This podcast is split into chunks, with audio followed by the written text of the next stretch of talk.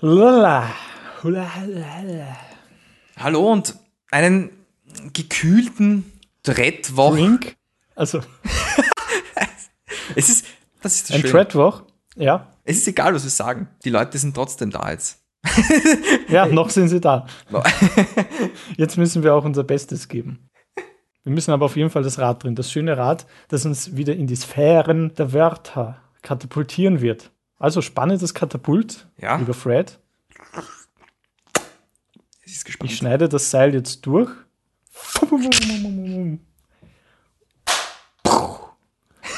Fred und George lernen Preis.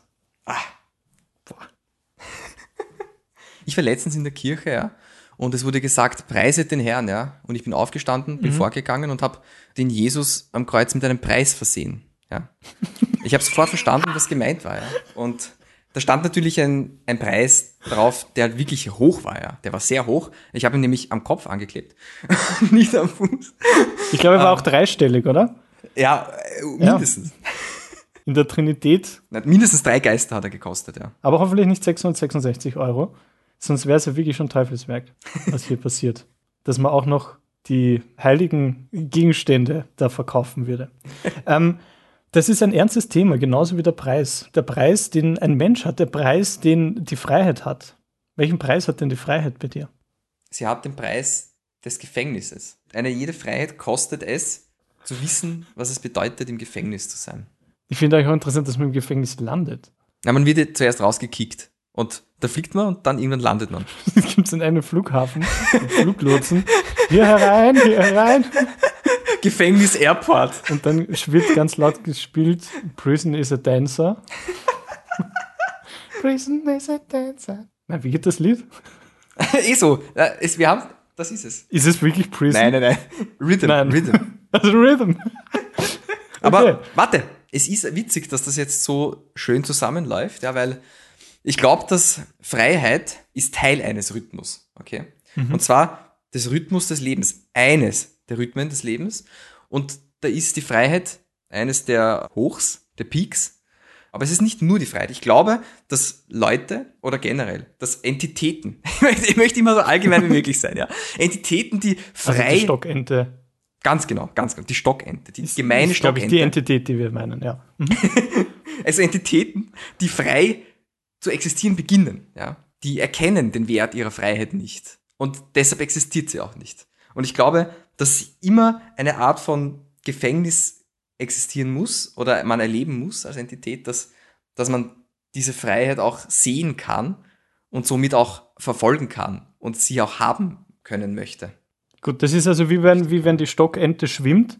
Sie hat immer eine Position der Fußpaddel, die sie gerade nicht vorwärts bringt, aber wenn sie antaucht, dann stößt sie nach vor. Ja, genau. Das ist quasi der Peak, die Freiheit. Und die Neutralstellung ist das Gefängnis. Oder man kann es auch einfacher formulieren wie Licht und Schatten.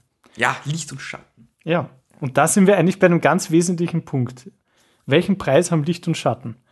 Es hat nämlich schon den wesentlichen Preis, dass alles in dieser Welt nur mit Hell und Dunkel eigentlich funktioniert, also mit Nacht und Tag. Und momentan versucht man ja auch aus dem Tageslicht dann noch mehr herauszuschlagen, nämlich mit Solarenergie, die man dann verkauft. Oder man verkauft sie nicht, sondern man stellt sich selber was her. Strom, den man dann verwenden kann. Strom, der notwendig ist, um den Computer zu betreiben, um dann wiederum am Internet anzudocken, um dann wiederum bei Preisvergleichsportalen das beste Schnäppchen zu finden, um sich dann wieder an der Konsumwelt unseres Kosmos zu ergötzen. Ja, man darf dabei nicht vergessen, wie ein Profi zu konsumieren, ja. Konsumieren will gelernt sein, konsumieren will studiert sein, ja. Ja. Wo ist der Unterschied zwischen Wert und Preis? Ich habe gehofft, dass du diese Frage stellst, George. Es gibt keinen, ja. Meine Auffassung ist die, dass wir den Wert Sachen zuschreiben und Sachen an sich keinen Wert haben. Das heißt, wir vergeben die Preisschilder, ja. Es gibt keinen Gegenstand in irgendeinem Geschäft, das einen Preis hat, wenn nicht einer von uns ihn draufklebt. Ja. Ja, aber ich, also ich würde sagen, diese beiden Begriffe sind nicht synonym zu verwenden, weil ich würde gerne hier eine Metapher anbringen. ja, ich bin bereit. Wenn wir schon vorher bei Wellen waren und uns jetzt überlegen, wir haben jetzt eine schöne Sinuswelle vor uns, eine analoge Welle. Die hat an sich ja keine Werte. Sie hat aber einen Wert, nämlich sie ist die Welle, die da ist. Ich glaube, was der Preis macht, er quantisiert. Das heißt, er digitalisiert diese analoge Welle.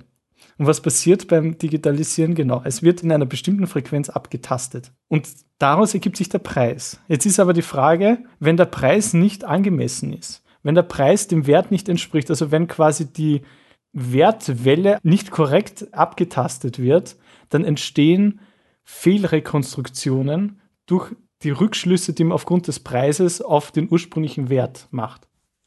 Mhm. Einfach gesagt.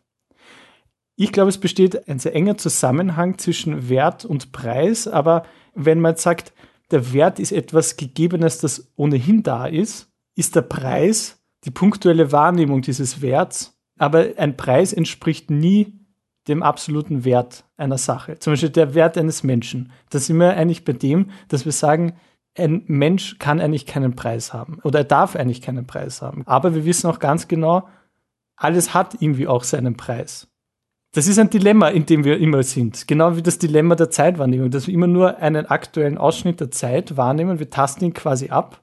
Die Zeitwelle tasten wir punktuell ab und rekonstruieren sie retrospektiv. Wenn wir es zu selten abtasten, wenn wir zu selten in uns gehen und einfach nur mal da sind in dieser Abtastung, dann kann es passieren, dass wir dann falsche Wellen rekonstruieren aufgrund der schlechten Abtastung. Und dann entstehen Störgeräusche. Und dann entsteht eine sehr verzerrte Weltwahrnehmung. Also was lernen wir daraus? Freiheit hat ihren Preis, Weisheit auch. Und Preiselbeermarmelade ist einfach eine verdammt gute Ergänzung für Trockenbrot. ich, ich stimme zu, ja. Also ich denke auch, dass wir abtasten, ja. Aber was ich schon glaube, ist, dass wir sie nie, wir können sie nie gut genug abtasten, ja. Und wir dürfen nicht den Fehler machen, dass wir den Preis über den Wert stellen. Genauso wenig wie den Scheffel unter den Tisch.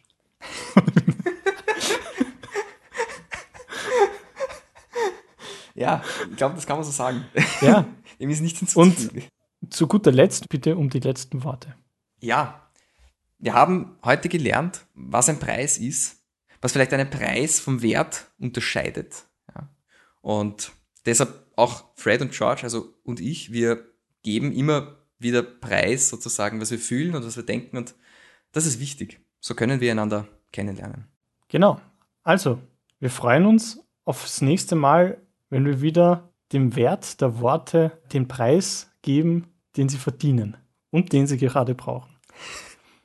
Also, auf all die unscheinbaren Wörter dieser Welt. Bis zum nächsten Mal.